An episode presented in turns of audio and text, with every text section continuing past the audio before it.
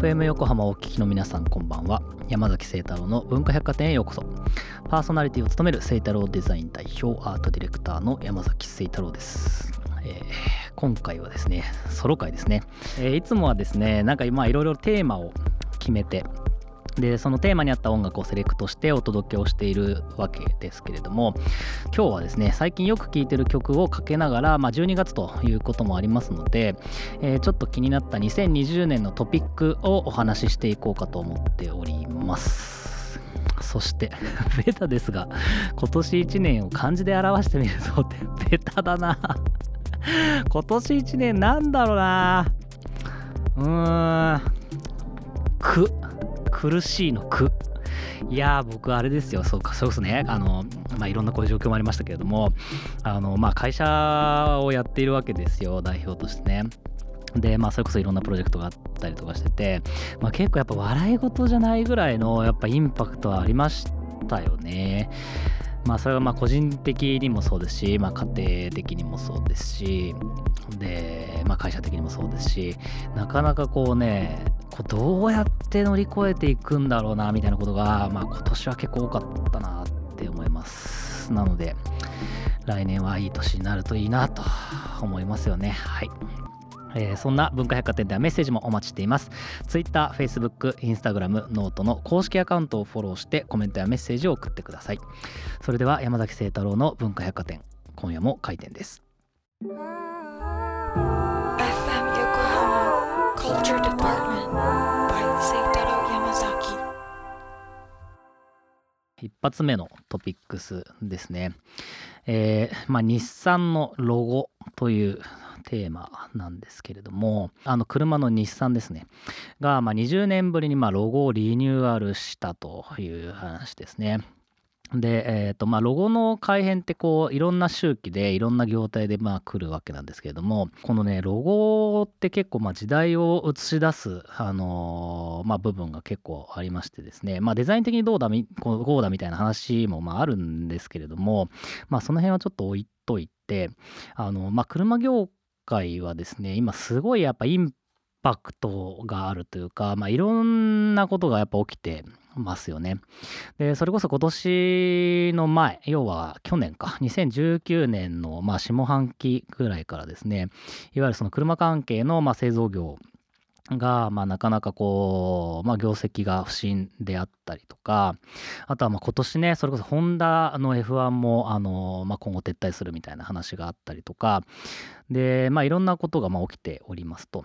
で、えーまあ、まさにねその、まあ、来年以降かなあの EV のねシフトがいわ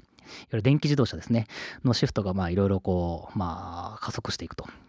いうところで、まあ、従来のこう自動車のメーカーのイメージをどんどんこうアップデートしていかなきゃいけないわけですね。で、まあ、今回のそのロゴのまあ改変っていうのは今までのものよりもどちらかというとまあいわゆるフラットな形になっていて、まあ、デジタルシフトみたいなことをまあ言われてますと。要はそのインターネットの中で見ることがま多くなってきているので、まあ、そこに適したような形にま変えていきましょうというような流れがま車業界を席巻しているというところなんですけれども、まあ、一個ちょっと面白い話で言いますと、まあ、日産のまあロゴなんで日産のロゴテーマにするとあの CM をねあの今年結構日産さんはいろいろやられていましたがあの CM の一番最後に赤い地面で赤いロゴがこうグッとこう浮き出てくるように、まあ、ロゴのあの VI がこう出てくるわけですよ。でこれどういう、えーとデザインの処理かと言いますとあのニューモーフィズムっていうような新しいデザインの潮流なんですね。要はこう同じ同系色の色から同じ同系色のものが立体感を持って出てくるっていうような、まあ、やり方なんですけれどもこれねデザインの中でのすごい大きな、まあ、転換点に今ちょっとなりつつあるような処理でしてでこの辺をねちょっとまあ解説をしていきますとあのーまあこれまでちょっと流行ってたのはいわゆるフラットデザインみたいなものが、まあ、デザイン業界というか、まあ、オンラインの中では主流だったんですね。いわゆるそのまあなんだろうな画面上でこう平らに見えるというかパネル型のデザインというかねみたいなものがまあ主流だったんですけどその前もまあ実はあるわけですよ。でそれがスキューモーフィズムっていうようなまあ概念なんですね。でそれがどういう概念かっていうとそのデジタル世界の中にアナログの概念を持ち込むっていうところからまあ始まってるわけですよ。なので、これ、まあ、実は Apple コンピューターがまあ結構代表になるんですけど、例えばパソコンで今まあみんな、みんながデスクトップとかね、あのフォルダーとかっていうふうにまあ言われていますけれども、これはそのデジタル上の概念がやっぱどうしても分かりづらいと。でそんな中に日常にあるものをメタファーとしてこう持ち込んででその機能をま説明していきましょうみたいな話なんですけれども実はこれの弊害ってありましてデジタル業界の中だと例えばなんだろうなあの本棚みたいなアプリあるじゃないですかアップルとかで言うと。でこれがまあ別にあのデジタルなんで横に何冊あってもいいわけなんですけどいわゆるその実際の本棚をモチーフにするとその本棚の中で飾れるまあ冊数みたいなのが決まってくるわけですね。でそれによってそのデジタルのまあ全力が出せないみたいな。まあ、テンションになりましてでそこからまあフラットデザインというような概念だけをこう取り出したようなデザイン処理っていうのがまあ流行ってますと。ただ、えー、とそこにまた出てきた弊害っていうのがフラットデザインになればなるほどその身体性がなくなっていくわけですよ。いやフラットデザインの前は例えば本棚とかゴミ箱ってゴミを入れられるなっていうふうになんとなく日常の延長でわかるわけなんですけどフラットデザインだとまあそれが伝わっていかないといわゆるその、まあ、身体性がなくなっていくわけですね。でそれによっいわゆるその UIUX って言われるような、まあ、操作性体感性みたいなものの、まあ、欠如みたいなものがこう始まっていった中でそこに対してもう一回身体性をこう持ち直していこうっていうのがこのニューモーフィズムのま流れなんですね。なので、まあ、同系色なんですけど浮き出たようにこう、まあ、なってることで、まあ、それがこう立体感があって例えば押せるように感じるとか日常の中の身体性みたいなものをうまくデザインに取り込んでデジタル界に、えーとまあ、新しい潮流を生むというようなのが、まあ、えー、ニューモーフィズムの新しい考え方ということですね。で、えーとまあ、そこの部分が初めてこうみんなの目にあれだけの量であの出ていったっていうのが、まあ、僕の知る限りだと、まあ、日産かなっていうふうに思ったのでちょっとまあ注目をしているデザイン処理で、まあ、ロゴのリニューアルの事例でもありますと。いうところですので、まあ、来年以降ですねもっともっと多分いろんなところが出てくるのかもしくはまあその潮流が違うなというふうになってまた別のデザインの流行りになってくるのか、まあ、結構注目だなというふうに思っております。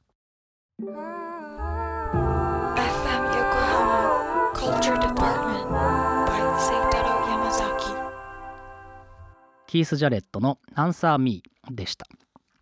えー、これもね衝撃的でしたね。キース・ジャレットがね引退引退っていうのかな、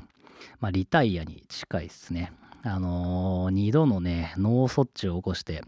音楽活動がもうできませんというニュースでしたと。で、えっ、ー、と、まあ、左半身はまだ部分的に麻痺をしているんですけれども、で、杖をついて歩くことはできるけれども、それでもやっぱそれに1年以上かかったということで、えー、もう、あの、音楽が新しく出てこないっていうところが、まあ、非常に僕的にはね、ショッキングな話でしたね。で、まあ、キース・ジャレットはやっぱり皆さんご存知の通り、偉大すぎる、まあ、ジャズ、クラシックのピアニストで、まあ、非常にね、気難しいピアニストとしてもまあ有名ですけれども、まあ、まさにそのソロピアノっていうね僕も多分何度もそこから系譜が流れているあのアーティストをご紹介をしていると思うんですがそのソロピアノの、まあ、ライブ概念を変えたというふうに言われておりまして僕が僕ピアノがすごい好きなんで4年前ぐらい5年前ぐらいにピアノをね買いましてね1曲だけ絶対弾けるようになろうと思って、えー、買った楽譜はまあ彼のケルンコンサートというすごい有名な、あのー、楽譜1曲でしたと。で、まあ、結局まああの片手で弾ける J-POP ぐらいで 終わってるわけなんですけれどもあのなんだろうな彼のその音楽って非常にこうなんか無音性というかミニマルの極致みたいなものをまあ感じるわけで、まあ、それこそねジョン・ケージのこう4分33秒みたいな、えー、とそういうちょっとニュアンスもあるのかなというふうに思ってるんですけどもあの観客と音楽家がこう作るいわゆるライブなんでね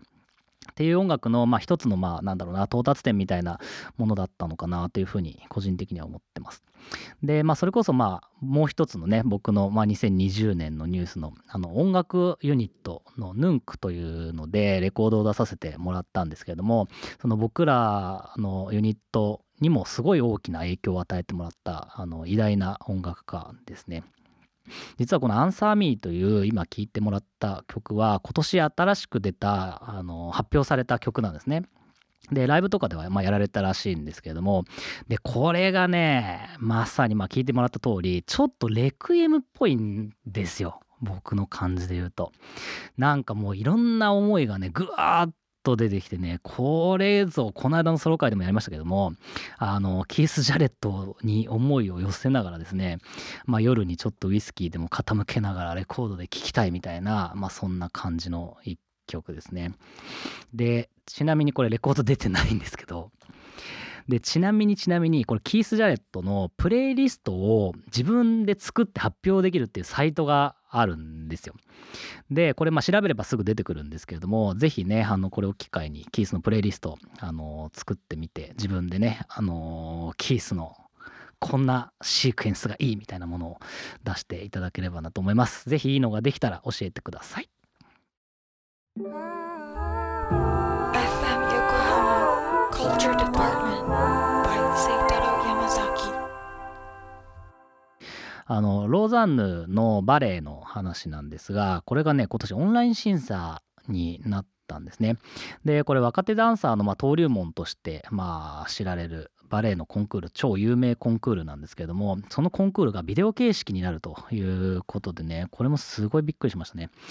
まあそれこそ皆さんもそうだと思うんですけどもリモートがね今年はすごいまあ進みましてでまあそれの功罪がいろいろあったのかなというふうに思うんですけれどもあの僕らのまあいわゆるデザインとかクリエイティブの産業の方でいうとやっぱりこう100%リモートっていうのはねなかなか難しいわけですよ。でまあやっぱりその概念化される前というかね気配みたいなものをま共有化して、まあ、チームで一つのものを作っていく中でいうとやっぱりそのリモートで伝えられる情報量ってめちゃめちゃ少ないなと思うわけですね。なのでまあこもって一人で作業するような日はいいんですけれどもなんとなくこのアイデアを拡散するとか共有するっていう意味で言うとやっぱリモートって結構向いてないのかなというふうに個人的には思ってるんですがその身体表現の極致であるその、まあ、バレエのねあの審査がオンラインでやるっていうのはもう僕的にはもうかなりの衝撃でした。でこれ、まあ、よくねあの僕言うかもしれないですけど宇宙人が来て 言葉が通じませんみたいな。で重力もよくわからないし形のなんか本数手の本数とかも仮に違ったとしますとでその時に身体というものを極限に使ってコミュニケーションを取るとしたらもうバレリーナしかいないっていうふうにまああの言われてたりとかするわけですよ。っていうぐらいその身体表現のねその機微みたいなものにすごい多くの情報量を込めてまあ、まあ、演技をするわけなんですけれどもそれがまたねこのリモートで審査をするというね。で、まあそんなこんなで、まあバレエ結構好きなわけなんですけれども、まあ先日ですね、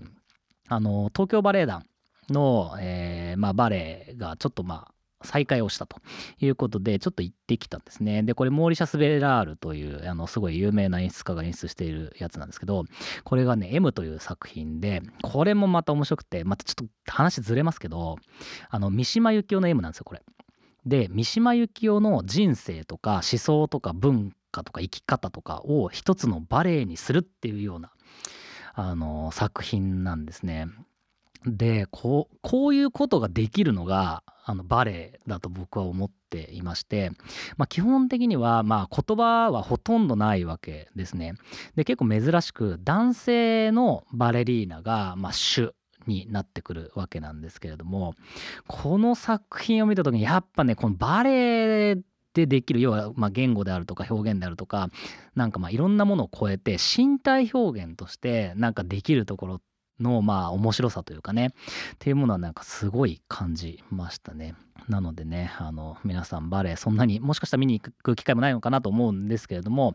あのもし機会があったらね是非あの興味を持てるテーマいろいろあるので見に行ってみてもらえればなと思います。多分こういうみんなの応援がないとどんどんどんどんこういうのはなくなっていってしまうんでねちなみにこの M ねポスターはね、横尾忠則さんがデザインをしているというね、分かってますよね。このポスターね、欲しいなと思ってるんですけれども、ぜひ皆さん来年度はですね、あの劇場に、まあ、演劇もね、バレエもいろんなあの舞台ありますけれども、あの落ち着いたら足を運んでみてもらえればなというふうに思います。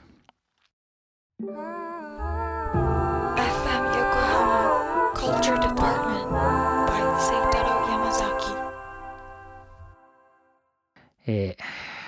最後はちょっと私事になるわけですけれどもあのノートというですね、まあ、この番組もねあのオフィシャルであのノートありますけれどもノートでちょっと個人的なまあ連載を始めました。今年ですね。で、えっ、と、これなんで始めたかっていうとですね、あの、ずっとこう、文字にするっていうことに、ちょっとまあ、恐怖感があったんですね。で、なんとなくその曖昧さをまあ肯定しているようなまあ仕事をしていたりとか、あの、さっきのね、身体表現で、いわゆるその、なんだろうな、言葉とか曖昧さの中のまあ究極みたいなことを追い求めてきているんですけれども、この文字にするとやっぱりね、こう、なんだろう、くさびが打たれるような感じがするわけですね。自分の思想というか、軸足が決まってしまうというかね、みたいなものがすごいあったのと、あ多分ね、根本的には文字を残す、表現として文字を残すっていうことを、あんまりこう、なんだろう、自分に相性が良くないような気がちょっとしていて、で、っていうのも、あのーなんだろうな、よく、まあ、作家のね、方々も言いますけど、文字がこう出していった瞬間に自分の意図と違って受け取られていくっていうことってよくあるじゃないですか。書き言葉ってね。で、これ僕が絵とかで、ま、表現をしてる時って、基本的にはどういうふうに解釈をしてもいい。される可能性があるってことを前提にしながらやっぱり作ってるわけなんですけど文章を書く時ってなんとなくそれがその通り伝わるっていうような意思で書くことがやっぱ僕は多いんですよね。でただこれって結構その事実になんか曲がった意味もまあつけられてしまうというかあの、まあ、すごいこうなんか有名な話というかあれで言うとあの僕写真をね大学時代に専攻してたんですけどマザーレス・チャイニーズ・ベイビーっていうすごい有名な写真があるんですよ。でこれはいわゆるそのアメリカの世論に最も影響を与えた写真というふうに言われているんですけどこれ「ライフっていうねあのフォトジャーナリスト誌であの掲載をされたやつなんですけどすごい小さいこう貧乏なおお子供が路上にこう座り込んでるってそういう写真なんですね。でこの写真だけ見たらそのいわゆるビジュアル表現でどういうふうに解釈するかみたいな話なんですけどここに「マザーレス・チャイニーズ・ベイビー」っていう文字が入ることによってその解釈がグーってこう寄ってくわけなんですね。でこれが本当なの？嘘なの？みたいな話がすごいこうなんだろうなまあ尾を引いたわけですねその写真回の中に。でこれ同じような話がロバート・キャパンのね崩れ落ちる兵士とかもまあそうなんですけどなんかそういうのいろいろ見ててそのキャプションってこう絵の力要は文字って絵の力をやすやすとこうねじ曲げて流通していくような怖さもあるなっていうふうに思っていたんですよ。なんですけど、あのーまあ、今回ですね、その、まあ、加藤さんという、まあ、なんて説明すればいいのかな、まあ、まさにその相方みたいな方がいてですね、社会学者の方なんですが、その方が僕がこう、まあ、言語にしていないものだったりとか、その、なんだろうな、言語にしてるものだったりとか、自分の活動だったりとか、全部こう俯瞰してみてくれて、で、それを社会学的に、こう、今までの学術的なコンテクストも紐解きながら、あの、新しい理論を、まあ、言語としてまとめようとしてくれてるんですね。で、それをまあ共著みたいな形で一緒にやっているんですけれども、これがね、僕の中でもすごいどっちに転ぶかすごいまあ楽しみなあの連載でして、今のところあの3本かな、4本かな、あのノートに上げていますと。で、あのまさにこれはもう誰に見せるためのものでもなく、僕が僕自身をま知るためにちょっと始めたような連載なんですけれども、あの、まあ、まさにね、来年以降どういう形になっていくか分かりませんが、あの未来のクリエイティブ産業というか、クリエイターの一つのまあ糧になるような、まあ、そんな新しい発見ができたらいいなというふうに思っているので、ぜひあのチェックをしてみてください。はい。ということで、今週は2020年を振り返るような形で、えーソロ会をお送りしてきました。といったところで、えー今週の文化百貨店は閉店となります。次回は9月に初めての著書を出された、えー作家の岸田奈美さん。家族だから愛したんじゃなくて愛したのが家族だったという本ですね。とても話題になっている本です。その作家さんを、えー招いてお送りをします。また来週12月20日の深夜0時半にお待ちしています。お相手は山崎聖太郎でした。